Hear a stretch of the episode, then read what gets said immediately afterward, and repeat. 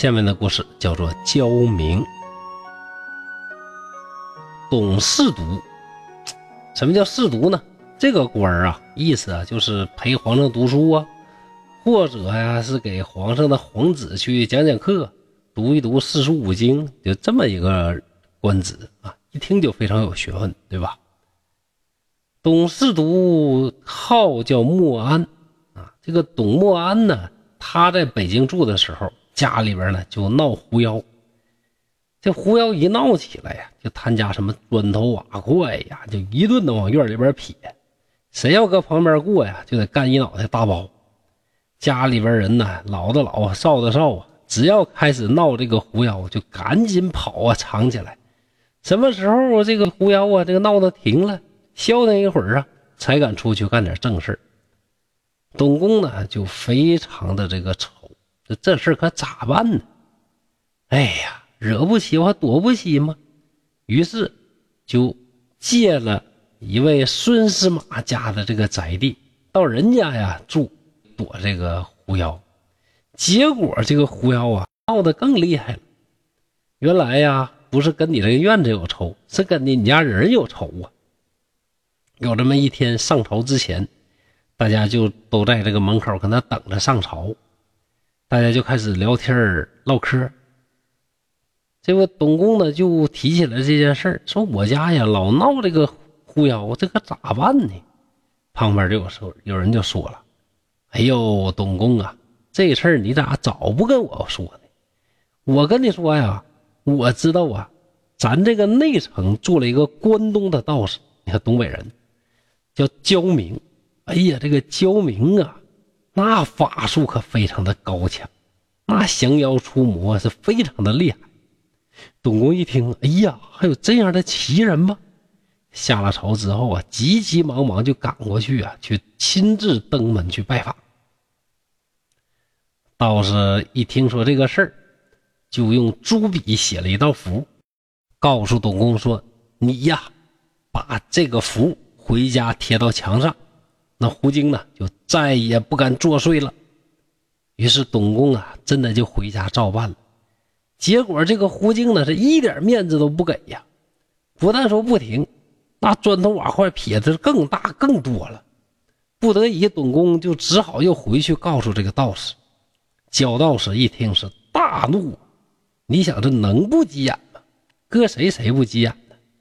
这就好像说啥呢？你出去办事办事之前我就跟你说了，兄弟，你到那办事要办不成，你就提我，就说你是刘凯山的兄弟，他肯定啊就能给你办。结果你到那去呢，本来都办一半了，你也不知道咋想，就提一下我说我是刘凯山的弟弟，结果人急眼了。刘凯山弟弟那不能给你办了，回去回去吧。这啥呢？这不就不给我面子，打我脸吗？同样的道理，这焦道士也是哈。本来合计我贴个符，一看我名，狐妖的都吓跑了。没想到一提我名，这家胡妖闹更欢了。这的还了得了？这都已经不是钱的问题了，完全是面子的问题。于是亲自带那些家伙事就跑到董府，准备去捉妖。到那就开始搭这个坛台呀，做法。不多时，就见一个大狐狸趴在这个坛下。这董府这家人呢？让这个狐精折腾的已经不行不行的，对这个狐精啊恨的是咬牙切齿。一看好啊，这家你血原形了，对不对？有个丫鬟上去就给狐狸一脚啊，没想到这狐狸没咋地儿啊，丫鬟倒地上断气了。道士就说：“哎，这个东西它很猖獗呀，连我都不敢保证一下就能把它降服。你说你一个女子，你敢轻易冒犯它干什么呢？”哎，也好吧，正好我借着女子的嘴呀，向狐狸问问话。于是道长啊，用手指着丫鬟，口中念念有词。丫鬟忽的就起来，跪在坛下。道士就问：“你从何而来？”丫鬟嘴里说出狐狸的话：“嗯，我是西域生的，来京城已经十八辈子了。”道士又说：“此乃天子脚下。”是朝廷所在的京城，岂能容你等邪祟长久居住下去？赶快走，我饶你不死！这狐狸呢？哎，不说话。道士大怒：“哎呀，玩沉默就好使吗？”拍着桌子就说：“你还想再次违抗我的命令吗？要敢再延迟的话，道法可容不得你呀！”道士说完这话呀，狐狸是真害怕了，皱起眉头啊，就表示愿意遵守教命。道士又催他快走，丫鬟就倒下没气儿。过了很长时间，丫鬟苏醒过来，大家就看到啊，有四五块呀，白色的团乎乎的、绒乎乎的这个球一样，顺着屋檐呢就滚动，一个跟着一个。一转眼功夫就全都滚没了。从此之后啊，东宫家才安定无事。故事到这儿就结束了。说两个背景常识：第一，这个董讷是什么人呢？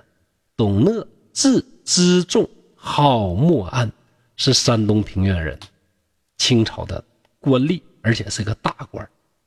这位董大人呢，在康熙六年一甲三名进士，是康熙皇帝钦点的探花。后来呀，这官呢越当越大，可能是解决了狐狸的问题呀，这个心情也好了，气儿也顺了，事业呀也发达了。当官当到什么程度呢？当到了江南总督啊，在江南这一任呢干得特别的好，江南老百姓给他立了生祠啊，可见百姓对他的评价有多高。后来，呃，这位董大人呢，这个因某些原因呢就罢官了。到了康熙二十八年的时候，康熙皇帝南巡，老百姓呢就跪着求皇帝，说能不能把董大人派回来，再给咱当总督啊？对咱老百姓真是太好了。康熙皇帝后来呢，就又启用他为漕运总督，最后呢又当了两江总督。大家要知道啊，两江总督啊，在清朝那是什么呢？仅次于这个直隶总督的这个第二大的这个牛的这个大官地方上这种大员呢，那非常了不起。后来他去世之后啊，皇帝追加他为正一品。要知道，在清朝正一品呢，活人基本上拿不着，死人呢才会追加为正一品，而且都是那种特别牛的人物。可以说，董大人那真是位极人臣呐，是青史留名的人物。为什么这个故事要安在董大人头上呢？这个不得而知。在网上也看到了一些说法，我感觉呀，都很难说服我。嗯，所以呢，在这儿就不提了。另外再提一提，这个焦明是什么？焦明是传说中啊一种非常非常小的虫子。这个虫子小到什么程度呢？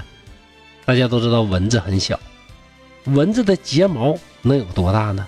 那当然就更加的微小。而焦明啊，几百只在一起，在蚊子的睫毛上边筑巢，而且这些巢啊，互相之间中间还有很大的空隙。你说焦明这个虫子有多小？道长以焦明作为自己的名字，是不是表示他自己非常的谦虚、很低调呢？但是这么低调这个名字的道长住在哪儿啊？住在北京城的内城。你想啊，没有背景、没有实力，他能住得起内城吗？所以啊，很有可能他是皇家御用的这个捉妖降魔的道长，也未可知哦。呃，到这儿呢，我准备呢就结束今天的这个播讲了。嗯，今天讲的故事，我感觉我还是很满意的，因为它非常符合我的主题，什么呢？不解读，不删减啊，不瞎解释，对吧？好了，多的不说了。刘汉山在沈阳。祝大家幸福快乐，谢谢您的关注，希望大家呢能够继续期待后面的《聊斋故事》。